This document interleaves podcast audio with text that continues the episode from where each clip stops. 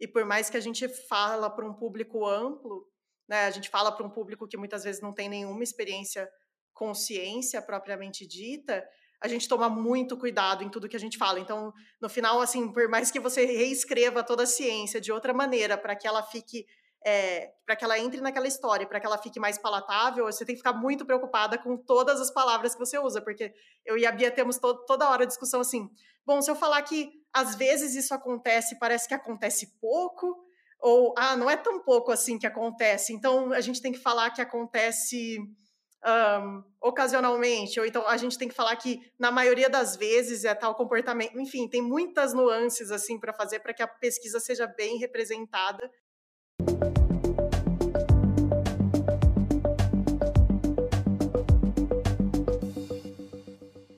Olá! Hoje nós temos a satisfação de receber aqui no Espaço Recíproco a Sara Azolbel. Ela é bióloga formada pela Unicamp, com mestrado na Universidade de Campinas também, na Unicamp, doutorado na Universidade de Califórnia em San Diego. Ela também tem uma especialização em jornalismo científico no LabJOR, Unicamp. No podcast 37 Graus, a Sara e a jornalista Bia Guimarães revelam a ciência e as histórias por trás das paisagens, culturas e acontecimentos do Brasil, sempre com uma perspectiva humana. As pautas são diversas e os episódios aproveitam as técnicas do storytelling e da comunicação sonora, retratando histórias e personagens por meio de cenas, ambientações, trilhas e entrevistas. Para amparar os, o 37 Graus e outros projetos, elas fundaram recentemente o Laboratório 37, uma empresa de comunicação com foco em áudio. Sara, muito obrigado por, por aceitar participar aqui da nossa conversa. Eu queria que você contasse para nós como foi essa transição. Né? Você fez uma, uma carreira acadêmica, é, especificamente em biologia, e depois migrou para esse universo dos podcasts. Conta para a gente um pouco essa trajetória. Tá, obrigada Marcelo pelo convite, é um prazer estar aqui. É, então, eu fiquei por muito tempo, é, eu achei que eu ia ter a trajetória clássica acadêmica, assim, desde a, da, na graduação eu queria ser pesquisadora, então, desde o primeiro, segundo ano de graduação, eu estava em laboratório já, fazendo iniciação, então, vivi muitos anos dentro de laboratório, né? E, e eu fiz um mestrado na, na, na Unicamp, e depois do mestrado eu fui fazer doutorado fora. E daí eu fui fazer um doutorado em San Diego, você, como você falou, na Universidade da Califórnia. E, e daí foi meio que no meio do doutorado que eu comecei a perceber que eu queria assim, explorar algumas alternativas, assim, porque até então eu tinha ido muito assim uma coisa depois da outra. Então, eu saía de uma iniciação para outra e daí já entrei direto no mestrado e do mestrado entrei direto no doutorado, emendei tudo. E no meio do doutorado eu tive um pouco de uma, de uma crise existencial assim, porque eu comecei a perceber que de repente eu não queria mais, né, uma carreira acadêmica tradicional, que eu acho que eu, eu não, não queria muito ser uma pesquisadora. É, eu tive um pouco de dificuldade, assim, meu doutorado, ele, eu fiquei três anos num projeto que não tem uma linha escrita na minha, na minha tese, assim, porque foi um projeto muito complicado, que deu muito errado, então passei por muita frustração, assim, na primeira metade do doutorado, apesar de adorar é, o laboratório onde eu estava, e meus colegas, e, e, e a UCSD, onde eu trabalhava, e, e foi só depois, assim, desse, acho que desse período meio conturbado que eu comecei a perceber que de repente ficar na pesquisa para sempre não era para mim, assim. E daí, para alguém que já estava há muitos anos dentro do laboratório e nunca tinha feito mais nada, foi bem assustador, assim, essa perspectiva, porque você falava, bom, e agora, né? Desperdicei, não sei, nunca fiz outra coisa, né? Passei todo esse tempo dedicando minha vida, minha vida profissional 100% para pesquisa. Mas, sem saber nessa época, né, eu fazia uma outra coisa que foi pertinente, que era eu fazia experimentos muito repetitivos no laboratório, e quando eu estava é, no, nos Estados Unidos nessa época, os podcasts narrativos já eram muito popularizados. Então, desde que eu entrei no laboratório, meus amigos já me apresentaram o This American Life, o Radio Lab, e era uma coisa assim que já estava incluída na, na, cultura do lugar. Então, eu lembro de chegar segunda de manhã no laboratório e alguém perguntar para mim: Ah, você ouviu é, a história do This American Life, que saiu ontem, alguma coisa assim, sabe? Então, é, a gente falava disso, então eu comecei a escutar muitos podcasts. E como eu fazia é, aquele trabalho de pipetagem, às vezes bem repetitivo, né, no laboratório, eu tinha alguns experimentos de espécies radioativas que eu tinha que ir para uma salinha, né, trabalhar sozinha com todo aquele equipamento de proteção. E daí, por baixo do equipamento de proteção, eu punha o fone de ouvido, porque às vezes eu ficava, sei lá, horas dentro dessa sala, né, sem poder sair. E eu ficava escutando podcast. Então, eles faziam companhia para mim. Então, sem saber, ao mesmo tempo que eu fazia minha pesquisa do doutorado, eu também escutava horas e horas e horas de podcast. Daí, eles foram se acumulando. Assim, eu fui incluindo isso em outras partes da minha vida. Comecei a escutar no carro, comecei a escutar é, correndo. Então, comecei a ter meio que esse repertório grande de podcasts e adorar esse formato que era o podcast narrativo, assim. Eu lembro que as primeiras vezes que eu, que eu escutei, eu fiquei em choque, assim, porque era uma, um tipo de contação de história que eu nunca tinha ouvido na minha vida e era uma coisa muito envolvente, né? Até aquele clichê que todo mundo fala do podcast narrativo, que é que se você dirige para algum lugar escutando, na hora que você chega e estaciona o carro, você fica dentro do carro mais uns minutos para ver quando que a história vai acabar, né? E isso aconteceu comigo várias vezes. Então, eu meio que desenvolvi um amor assim por essa mídia. E daí as coisas acabaram caminhando no doutorado, eventualmente mudei de projeto, consegui defender e voltei para o Brasil. E quando eu voltei para o Brasil, um pouco perdida, eu não, não sabia muito bem para onde eu ia, o que, que eu faria é, né, agora, sabendo meio que eu queria sair, eu não queria pegar um pós-doc, porque eu sabia, sabia que queria mudar um pouco a trajetória. Então, eu, por sorte, por acidente, é, descobri o curso de jornalismo científico no LabJOR. Na verdade, quem me contou sobre ele foi a Maria Guimarães, é, da, da, pesquisa FAPESP, por acidente, num evento que eu fui na Unicamp. Assim, eu parei e fui conversar com ela e ela falou: Ah, você deveria olhar é, esse curso de jornalismo científico. Eu entrei no site, estava aberta a inscrição e eu fiz. Foi assim, um pouco no impulso. E, e daí eu acabei me encontrando um pouco no, no mundo da comunicação, assim, sempre foi a outra coisa que eu gostava de fazer. Na minha família eu brinco que a cientista que é fora da, dessa, é, quem é um pouco a ovelha negra sou eu, porque meu pai é arquiteto, minha mãe é jornalista, meu irmão é, é editor de arte publicitário. Então, quem foi um pouco para esse lado fui eu, e daí eu meio que retomei, né? Então, eu peguei essa, essa essa via da comunicação, comecei a me encontrar, porque eu acho que eu sou um pouco mais de uma generalista do que uma especialista, assim. Então, eu gosto de conversar com todo mundo sobre pesquisas diferentes, eu gosto de saber um pouco de tudo, assim. E, e daí, me aprofundando nisso, eu acabei encontrando o Oxigênio, que é o podcast que, que existe no LabJOR, na Unicamp, né? E como era um podcast, eu gostava muito de podcast, vinha de escutar podcasts diariamente, assim, há muito tempo. Falei, bom, acho que é uma chance de eu, de eu começar a aprender a fazer, né? Isso que eu gosto tanto. E daí foi no Oxigênio que eu conheci a Bia Guimarães, que é a minha parceira, que é jornalista, e a gente é, foi aprendendo a fazer podcasts e um pouquinho depois a gente decidiu que a gente queria fazer o nosso podcast, queria meio que trazer essa experiência do podcast narrativo, de uma coisa, de uma história bem envolvente assim. E foi meio que natural misturar ciência nisso, porque era o que eu fiz a minha vida inteira antes de começar a fazer podcast. A Bia também estava fazendo um mestrado é, com divulgação científica e cultural, então é, meio que isso se encaixou e a gente acabou criando 37 graus.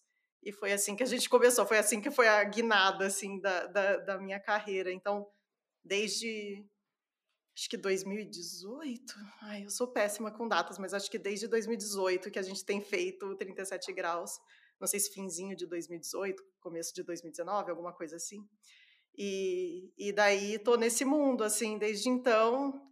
E acho que, que deu certo, assim, para essa. Acho que eu me encontrei um pouco nessa parte de, de falar sobre ciência, mas não necessariamente estar dentro de um laboratório fazendo ciência. Muito bom, mas eu. Bom, de qualquer maneira é recente, né? Muito jovem, muito recente. E, e, e coisa, vamos tentar entender um pouquinho melhor como foi o processo de criar o 37 graus. Vocês planejaram tudo antes ou começaram a fazer na louca, assim? Começaram, bom, vamos começar e vamos fazer e vamos ver o que dá. Eu vi que ele foi um dos seis projetos selecionados no Google Podcast Creator Program é, um edital que teve mais de 10 mil inscrições ao redor do mundo. Então, como foi esse processo e, e como vocês foram crescendo e melhorando? Então, acho que foi um pouco dos dois, Marcelo. Assim, a gente tinha uma ideia do que a gente queria fazer. É, então tinha um certo planejamento, assim, a gente tinha meio que uma ideia do, do, do que, que a gente queria que um episódio fosse, uma coisa assim, mas a gente ainda não sabia fazer de verdade, né? Como a gente sabe hoje. Então, é, a gente tinha experimentado um pouco no Oxigênio, que, que é esse podcast do Labijor, e então a gente tinha alguma experiência com áudio, mas pouca. E o que a gente fez é que foi pensar assim, a gente começou a estudar bastante, né, a produção de podcasts, então fazendo duas coisas, ou procurando todos os recursos que a gente achava, então é, procuramos alguns livros é, que existem sobre o assunto, né, infelizmente não em português, mas em inglês, é, procuramos os sites que têm de recursos de produtores de áudio também, é, como o Transon e o que é transom.org, é um recurso muito bom para quem produz áudio. A NPR, que é a National Public Radio, também produz material de treinamento. A gente foi atrás de tudo isso para tentar entender qual equipamento a gente tem que comprar, como é que usa, né? Como é que, como é que a gente monta um podcast, uma história né, em áudio. A gente não sabia exatamente. E outra coisa que a gente começou a fazer muito foi escutar podcasts, mas com um ouvido é, crítico agora, né? Então a gente começou a meio que fazer uma engenharia reversa dos podcasts que a gente gostava. Então a gente isso a gente faz até hoje. A gente escuta, começou a escutar episódios, mas com o ouvido se atentando e a gente até tinha uns blocos de nota, uns arquivos em que a gente ia escrevendo, né? Ah, vamos entender como é que usaram a música aqui nesse podcast ou como é que está sendo o roteiro está sendo alternado com as falas do entrevistado e tal. Então a gente foi fazendo esse trabalho de tentar aprender. Mas e, e, e também fomos tentar produzir os primeiros episódios do 37 graus. Então, é, não foi totalmente na louca, a gente sempre quis produzir uma coisa que fosse é, uma carreira para a gente, a gente sempre quis que o 37 graus fosse uma, uma profissão. Então a gente nunca quis começar com um produto totalmente. Era amador, mas não, não totalmente amador no sentido de que era uma coisa que ah, a gente não, não se importa muito com a qualidade, vamos começar a fazer e ver como, como é. A gente estava tentando conseguir algum financiamento para o 37 graus desde o começo para poder transformar ele é, num produto profissional e transformar ele também na nossa, na nossa vida, que é o que a gente faz hoje. Então, é, por sorte, a gente fez, acho que, poucos episódios. Então, a primeira temporada a gente fez com os recursos próprios e a gente fazia assim, de fim de semana, é, à noite, fomos, fomos meio que aprendendo fazendo, assim, tanto é que os primeiros episódios têm uma cara bem diferente, eu acho, do, do resto do programa. Mas, por sorte, é, logo durante o lançamento dessa primeira temporada, a gente já ganhou um financiamento que foi o, o financiamento do Instituto Serra Pilheira, que a gente foi selecionada na primeira edição do Camp Serra Pilheira, que estava selecionando projetos para divulgação científica. Então, a partir desse financiamento, eu e a Bia, que fazíamos outras coisas na época, a gente meio que largou tudo e começamos a, a nos dedicar exclusivamente para o 37 graus. E daí a gente foi estudando cada vez mais e tentando é, produzir mais episódios e melhorar a qualidade, né? Demos um bom upgrade nos nossos equipamentos. Então, com o dinheiro, a gente conseguia né, dedicar muito mais do nosso tempo e recurso para isso. E, e daí a gente tentou, a primeira, na primeira é, edição do Google Podcast Creator Program, a gente tentou e ficou entre os 5% primeiros. A gente recebeu um e-mail falando, ah, Tipo, parabéns, vocês não entraram dessa vez, mas fica, fica, ficaram entre os 5%. E isso deixou a gente bem animadas na segunda vez, porque daí a gente revisitou a nossa, o nosso, o que, que a gente propôs para o edital, né? Daí caprichamos mais, a gente já tinha um pouco mais de experiência, acho que foi talvez uns seis meses depois que abriu de novo. E daí, dessa vez, a gente conseguiu entrar. Então, na verdade, assim, é que você falou, acho que teve mais de 10 mil inscrições, mas eh, quando você conta as 10 mil inscrições, acho que a gente é um dos 12 programas, porque foram seis do primeiro e daí seis no segundo, no, no segundo edital. É, mas a gente ficou muito feliz de entrar. Então, daí com isso a gente ganhou mais um recurso para fazer o programa, mas também é, um treinamento de cinco, seis meses em que é, a gente teve com uma empresa americana que chama PRX, que é uma empresa super uhum. especializada em jornalismo em áudio. Então, a gente tinha um acompanhamento virtual semanal, na época podia viajar, então a gente foi três vezes para Boston, a gente teve um treinamento presencial lá também, e apresentamos um show ao vivo no final. Foi bem legal, além de fazer parte tipo de uma é, de fazer parte de uma comunidade internacional, né, que estava todo mundo ali tentando fazer podcast e outras pessoas em outros países, por exemplo, Índia, é, Colômbia, que com cenários muito diferentes, mas com muitos dos mesmos perrengues e, e muito no, no, mesmo estágio assim, né, do podcast ser essa mídia com promessa, mas ainda começando, uma mídia que nem todo mundo conhece. Então foi bem legal assim fazer esse contato com todo mundo. É, na época que ainda dava para viajar. É. E como então, e a pergunta que não quer calar é a seguinte: como vocês sobrevivem hoje do ponto de vista financeiro? Tem uma equipe grande, é, o financiamento continua. Essa eu acho que é a principal curiosidade de quem gostaria de se aventurar pela divulgação, mas tem medo de trocar o certo pelo duvidoso, né? Uhum. É, então, a gente, é, a gente ainda tem financiamento, então a gente, do, do, do Serra Pilheira, é, a gente tem sido renovado pelo Serra Pilheira desde então, então é, a gente ainda tem esse financiamento, a gente ainda tem né, o, o edital do Google, que foi um montante bom que ainda tem um pouco, e a gente faz outro serviço. Então, na verdade, o que acontece foi o seguinte, né? A gente tem um podcast que é caro de fazer, porque o podcast narrativo é caro e demanda muito tempo, né? É, de produção. Às vezes são meses para um episódio. E e daí o que acontece é que a gente precisa pagar os nossos próprios salários, porque senão a gente não tem o tempo para fazer né, um podcast como é o 37 Graus. Então, para a gente poder pagar os nossos próprios salários, precisava de um, de um financiamento, como você está falando, né? Não, não é tão simples, às vezes, fazer uma carreira é, na divulgação por causa dessa falta de, de recursos específicos para essa área, né, ou de esse desafio de montar um produto que seja sustentável.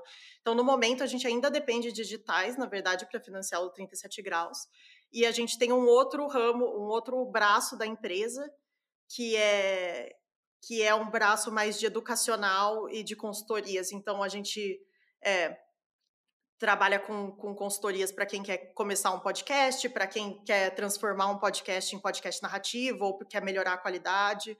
A gente trabalha com consultoria para processos seletivos, é, trabalha com treinamento também para pessoas que querem fazer podcast ou para grupos de pessoas, né? Às vezes que, que dentro de um processo seletivo, como por exemplo a gente teve esse treinamento né, da, da PRX, a gente oferece uma coisa parecida hoje em dia. Então, é, a gente tem esse, esse braço educacional que, de certa forma, sustenta uma parte e a gente continua dependendo, por enquanto, de editais para sustentar também o 37 graus.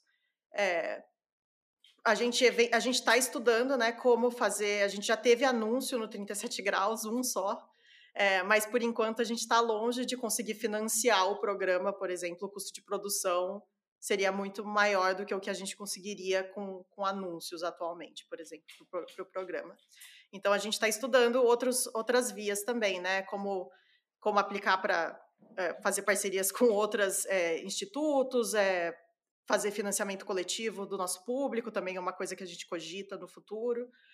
Mas, por enquanto, tem sido assim. assim a, gente se, a gente se sustenta né, com, com o Lab 37, o 37 graus, ele virou né, a, o nosso trabalho, o, tipo, full time, mas, é, mas não é tão simples, eu acho, para quem está começando na divulgação científica, porque não existe um caminho só, né? Não existe uma receita que eu possa dar e falar se você fizer isso vai dar certo, né? Cada um ali está meio que encontrando o seu próprio jeito de conseguir se sustentar é, trabalhando com mídia independente é difícil, mas ao mesmo tempo também você falou, ah, trocar o certo pelo duvidoso, né? mas ao mesmo tempo onde eu estava era meio que o duvidoso pelo duvidoso, né, Marcelo? Porque quem sabe bem também que a carreira acadêmica hoje em dia é muito difícil, então é, acho que não havia certezas nem de um lado nem do outro, assim. Então a gente tem que ser um pouco criativo para conseguir achar um caminho. Tá certo, não, é, tem razão. Quando você já. Quando tem o duvidoso pelo duvidoso é mais fácil, né? Mas aí o, quando alguém já tem uma carreira é, estabelecida e sim. tal, fica mais complicado. É, e de que maneira essa formação acadêmica que você teve, depois a especialização já em, em, em jornalismo científico, te ajudaram e te ajudam no dia a dia que você tem hoje? Ah, eu acho que me ajuda muito, na verdade. É, quando eu estava no meio do doutorado, que eu achava assim, ah, eu vou, vou ter que trocar né, de carreira, não sei o que eu vou fazer, eu ficava pensando, nossa, será que eu desperdicei tempo fazendo tanta pós-graduação, né, tantos anos no laboratório, mas Hoje, para o que eu faço, na verdade, foi super pertinente todo o tempo que eu passei no laboratório, porque é, ainda mais na minha, na minha parceria com a Bia, que tem uma formação em jornalismo, né, uma formação, um, um, curso de fato de graduação em jornalismo, né, uma educação mais formal na área. Então, acho que a gente se complementa bem, porque é, nessa, nessa parte, pelo menos das ciências é, ou biológicas ou ciências exatas, né, tipo as ciências mais naturais, vamos supor assim, toda essa experiência me fez entender muito melhor como é o mundo, né? Que a gente conta a história das pessoas, é, muitas vezes que fazem ciência ou que são afetadas de alguma maneira por uma história que né, passa pela ciência. Então, eu entendo perfeitamente o que acontece nos bastidores. É, eu, a gente faz muita pesquisa por conta também, né, do, nos episódios, né? Então, toda hora eu tenho que ler artigo, é, toda hora a gente tem que é, contactar pesquisadores. Eu acho que dá uma certa credibilidade para a gente quando tem alguém que teve, teve essa passagem na, na carreira acadêmica para para dar esse suporte científico, né, por trás, né, saber quando, porque o pesquisador está sempre, é, não está sempre, mas assim, é, eu entendo porque eu já fui, o pesquisador sempre tem medo de, da, do jornalista confundir o que que é, é conjectura, o que que é fato, experimento feito em laboratório, o que é um paper publicado, o que é um resultado preliminar, né? Então a, a gente é super criteriosa com isso. E por mais que a gente fala para um público amplo, né, a gente fala para um público que muitas vezes não tem nenhuma experiência com ciência propriamente dita, a gente toma muito cuidado em tudo que a gente fala. Então, no final, assim, por mais que você reescreva toda a ciência de outra maneira para que ela fique é, para que ela entre naquela história, para que ela fique mais palatável, você tem que ficar muito preocupada com todas as palavras que você usa, porque eu e a Bia temos to toda hora discussão assim. Bom, se eu falar que às vezes isso acontece, parece que acontece pouco, ou ah, não é tão pouco assim que acontece, então a gente tem que falar que acontece um, ocasionalmente, ou então a gente tem que falar que na maioria das vezes é tal comportamento. Enfim, tem muitas nuances assim para fazer para que a pesquisa seja bem representada ainda mais quando você tira ela de uma linguagem técnica e coloca ela numa outra linguagem. Então acho que é super útil assim esse essa toda essa bagagem assim, não não sei, não é uma coisa que eu uso assim conscientemente o tempo inteiro, mas com certeza é parte de, de quem eu sou, quase assim, e acho que ajuda.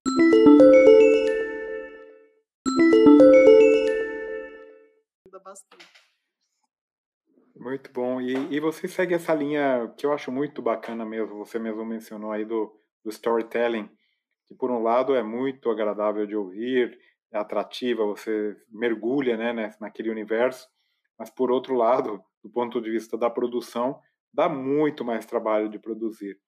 É, a, a, a, escolha dessa opção você já mencionou, pelo gosto pessoal, porque tinha menos, né? Talvez porque tinha poucos aqui no Brasil, mas conta aqui os bastidores. Qual o processo para criar um episódio, uma temporada? As pessoas não têm ideia da quantidade de horas que são necessárias para que isso ocorra, né? É, é então, é, é um processo bem extenso, para falar a verdade. Ele começa com é, escolher a história certa, o que é um desafio, assim, foi uma coisa que a gente foi aprendendo também, quais, quais são as histórias certas para o 37 graus, e quais histórias podem ser boas, mas não são uma história para 37 graus, assim. Então, isso foi uma coisa que a gente aprendeu com a experiência, com o tempo, com o nosso treinamento com a PRX. É, e a primeira coisa, eu acho, até uma dica para quem está trabalhando com comunicação de ciência, de ter essa proposta editorial, de tentar definir o que você está fazendo né, com o seu veículo de comunicação, com o seu canal, né? Quem, quem é uma, se é um, um programa de entrevista, quem, é, quem são as pessoas que você entrevista esse canal, quem está fora do escopo de vocês, né? Quem é o público, então qual a linguagem, qual o nome, então tudo isso a gente foi aprendendo. No começo a gente fazia muito por, por instinto, assim, pelo nosso gosto, e daí a gente foi refinando e, e meio que tomando essas decisões mesmo. Então, é, por exemplo, hoje em dia a gente sabe que uma pauta dos 37 graus ela tem que ser uma história, né? Não pode ser só um tema, ela tem que ser uma história e ela tem que, de alguma maneira, poder ser contada no Brasil diferente do que ela seria contada em outro lugar do mundo. Isso é um, é um critério para a gente. Então, a gente não vai fazer uma história que pode ser contada da mesma forma em todo lugar, porque eu poderia fazer uma história ótima, por exemplo, sobre inteligência artificial, só que não faz diferença se eu conto essa história aqui, ou se eu conto essa história na Tailândia, ou se eu conto essa história nos Estados Unidos, por exemplo. É, então, a gente gosta de ter essa, uma âncora local aqui no Brasil é, para as nossas histórias. Então, depois que a gente acha uma boa história, a gente precisa ver se ela vai render um episódio inteiro. Então, existe todo um trabalho de, de pesquisa, pré-entrevistas, às vezes, que a gente faz entrevistas com, com vários pesquisadores, algumas entram, algumas não, e daí, nesse processo de pauta, é um processo quase de entender a pauta e meio que tentar encorpar, embasar ela. E daí, às vezes, é aí que algumas pautas caem Porque aí você percebe, bom, essa história seria muito legal, mas eu não achei um bom personagem. Ou, ah, ela seria muito legal, mas eu precisaria sair fazer uma reportagem fora de casa e hoje em dia não é possível, a gente está gravando tudo pela internet. Então ela vai para a gaveta e vamos esperar mais. Então tem meio que toda essa definição das pautas, porque a partir da definição das pautas a gente vai colocar muito recurso e tempo para produzir o episódio. Então é melhor fazer esse, esse, filtro antes de começar uma produção extensiva do que, do que depois. Isso é uma coisa que a gente também aprendeu com a experiência de conseguir fazer essa, essa meio que filtro do que, do que entra, do que cai, assim, no começo, para não gastar um tempão e daí chegar no final e falar, bom, acho que eu não tenho o que eu precisava aqui para montar um episódio, né? Aí depois de tudo isso, então tem as entrevistas propriamente ditas, então a gente grava entrevistas com todos os personagens da história, então, então tem gente que tem, né, daí de, depende da história, tem, tem história que o personagem é um pesquisador, tem história que um personagem é, é uma pessoa que viveu né, alguma experiência, e daí tem todas as entrevistas de apoio também. É, nem todas entram no programa, é bom saber. Às vezes a gente entrevista, por exemplo, mais de um especialista pelo, pelo mesmo assunto e só um deles entra no programa. E antigamente, quando podia viajar, a gente gostava muito de gravar coisas ao vivo, né? Cenas acontecendo. Então, por exemplo, na epidemia, a gente passou muitos, muito tempo, quer dizer, acho que umas duas semanas no Nordeste gravando né, com todos os médicos e pesquisadores que fizeram parte daquela primeira descoberta do Zika e da correlação entre o Zika e, o micro, e a microcefalia. A gente gravou com mães, né, com mães do, dos bebês com, com síndrome congênita.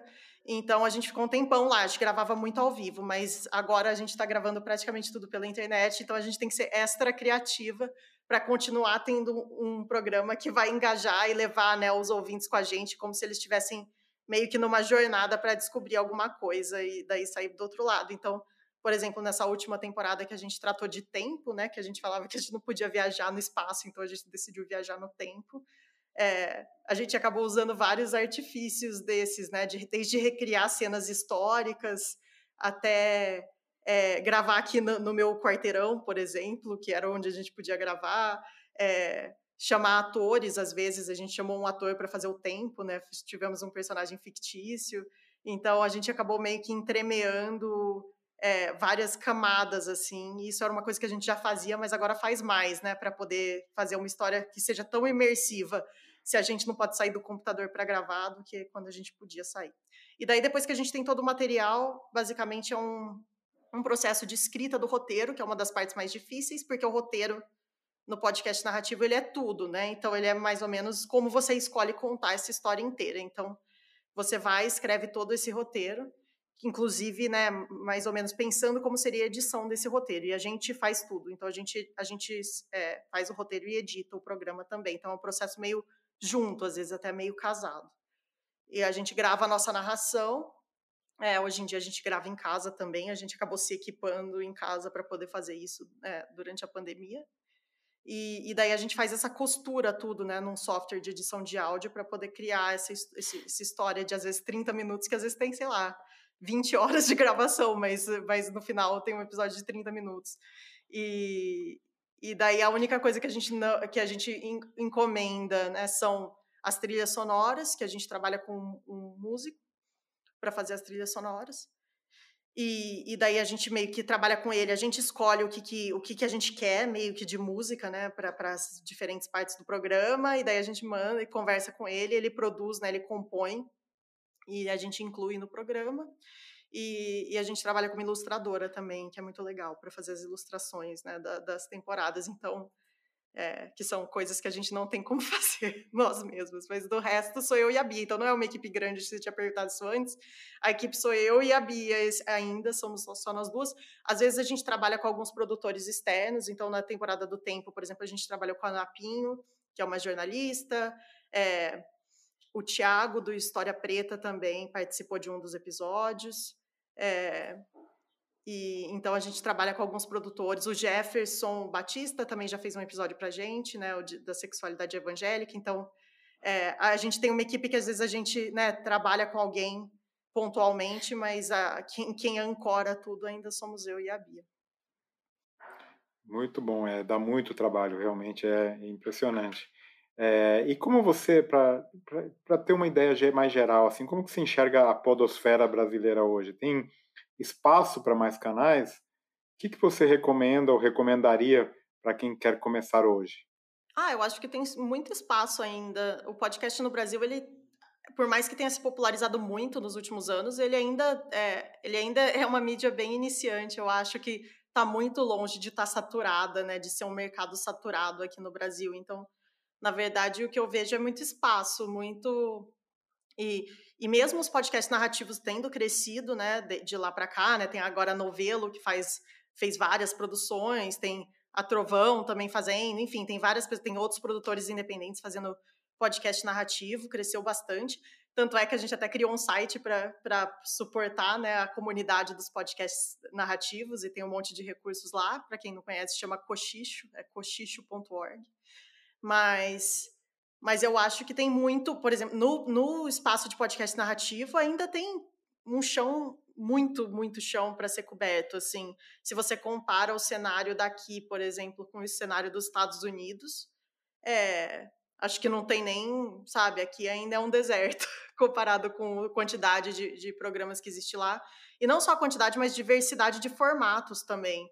Então aqui ainda tem muito espaço para ter novos formatos e para ter podcasts de vários assuntos explorando, por exemplo, a, a, narrativa ou a ficção ou todas essas coisas que a gente pode fazer com áudio e que ainda tem, sabe, alguns exemplos de cada coisa, mas não tem muitos exemplos, né, de nada. Eu acho que o que a gente tem bastante aqui são rodas de conversa e daí talvez na, no, no, no âmbito de rodas de conversa, eu acho que tem alguns setores que talvez já estejam mais saturados, né? Tem muitos podcasts, por exemplo, de cultura pop que são rodas de conversa.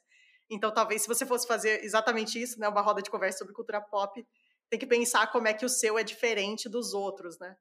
Mas aonde a gente está no podcast narrativo não é tão difícil, né? Pensar numa coisa que seja diferente do que já tem, porque porque tem muito espaço. É verdade, eu concordo plenamente. O problema é, é que tem tanta coisa boa para ouvir que o problema é falta tempo para quem gosta é. de podcast para ouvir. Mas Bom, é assim mesmo, né? Todo mundo escuta. Eu sei que a pandemia pôs a rotina de todo mundo e tem um monte de gente que começou a escutar podcast, tem um monte de gente que parou de escutar podcast porque não tem mais é, rota para o trabalho, né? Mas enfim, eu acho que ninguém escuta um podcast só, né? Então então, quanto assim, você ter um, um, ecossistema que suporta um hábito né, de escuta de podcast é essencial para que a mídia cresça, o público cresça, né? Porque dificilmente você vai criar um hábito em alguém se ela só gosta de um programa que existe é, aqui. Então, é. você ter vários programas, na verdade, eu acho que acaba, no estágio que a gente está aqui, eu acho que potencializa para todo mundo, porque cria um ecossistema, cria um mercado, né? Cria possibilidades de arrecadação, né, até com anúncios, essas coisas, é tudo muito novo em podcast aqui, né? O mercado ainda está começando a entender como é que como é que funciona para anunciar no podcast, quais as possibilidades, qual o preço, é, quais os intermediários ou não, enfim, acho que é tudo, tudo ainda um terreno bastante vazio. Bom, para ir finalizando, queria que você, aproveitando então, que você recomendasse é, naturalmente ou um podcast um livro, uma série, um canal YouTube, qualquer coisa que vier aí na sua cabeça. Eu vou recomendar o podcast Prato Cheio. Não sei se você conhece, mas é um podcast Conheço. do Joio e do Trigo. É um podcast narrativo e eles começaram uma temporada nova agora e tá muito legal. Eles têm um episódio sobre a história do leite moça no Brasil e como o leite moça mudou todos os doces brasileiros, né? A Nestlé teve uma campanha para mudar a culinária brasileira e tá muito legal. Então acho que é uma boa. Eu ouvi, tá muito, tá muito divertido, muito bem feito. Eu, eu ouvi. Muito bom. E, e, a gente tem um quadro que é arqueologia acadêmica. Você mandou aqui duas fotos no tempo de universidade. É, Para você não é tão arqueologia, né? Que você é ah, é novinha.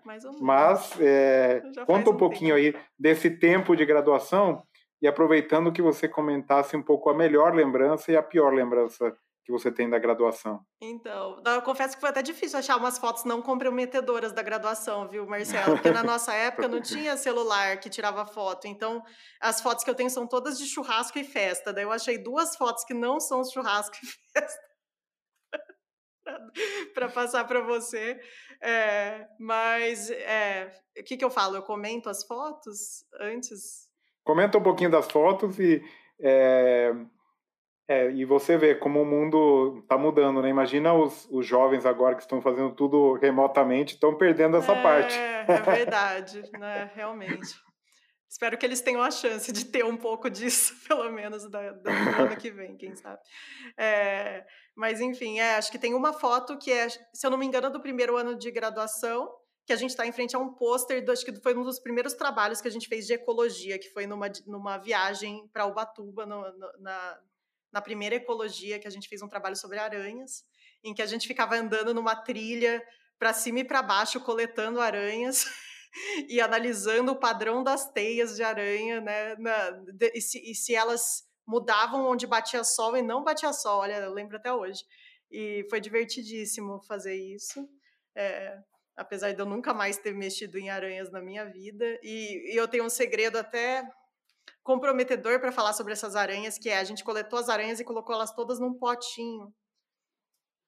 E eu não sei se eu vou ser cancelada pela internet por falar isso, mas eu levei esse potinho, a gente acabou, esse potinho acabou comigo por algum motivo. E eu achei que essas aranhas estavam mortas.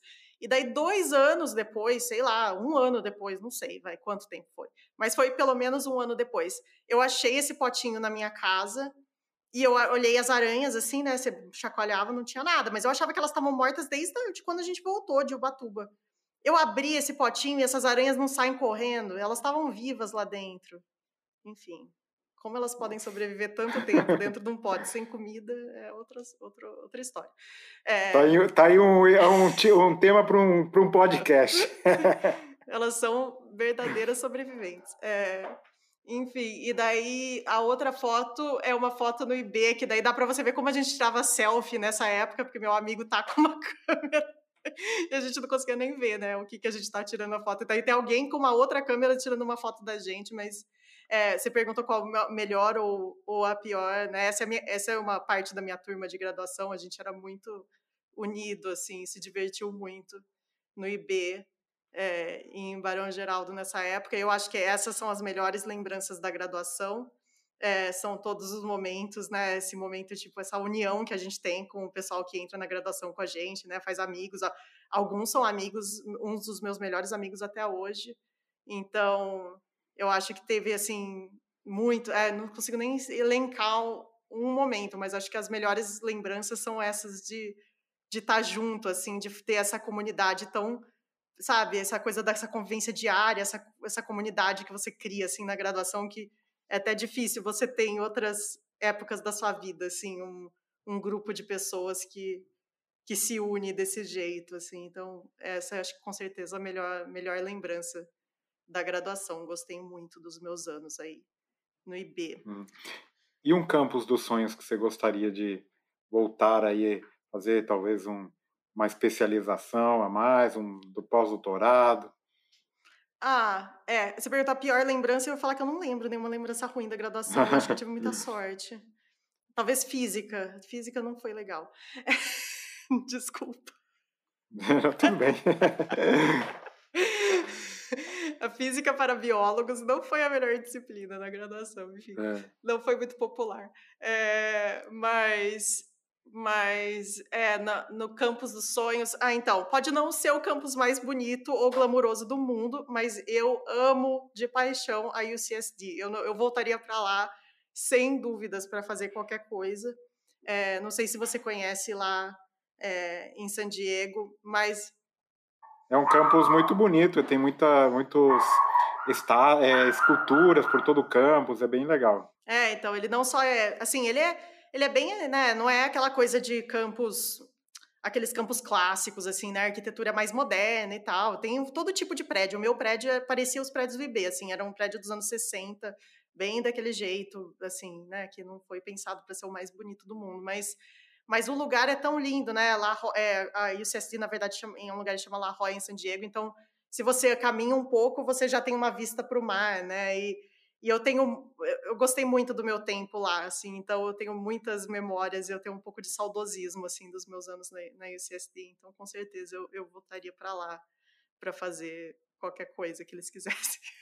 Ou qualquer coisa que desse para encaixar no, no, meu dia a dia hoje, eu faria lá, com certeza. Ainda mais para ver os amigos que ainda estão lá. E uma aula inesquecível?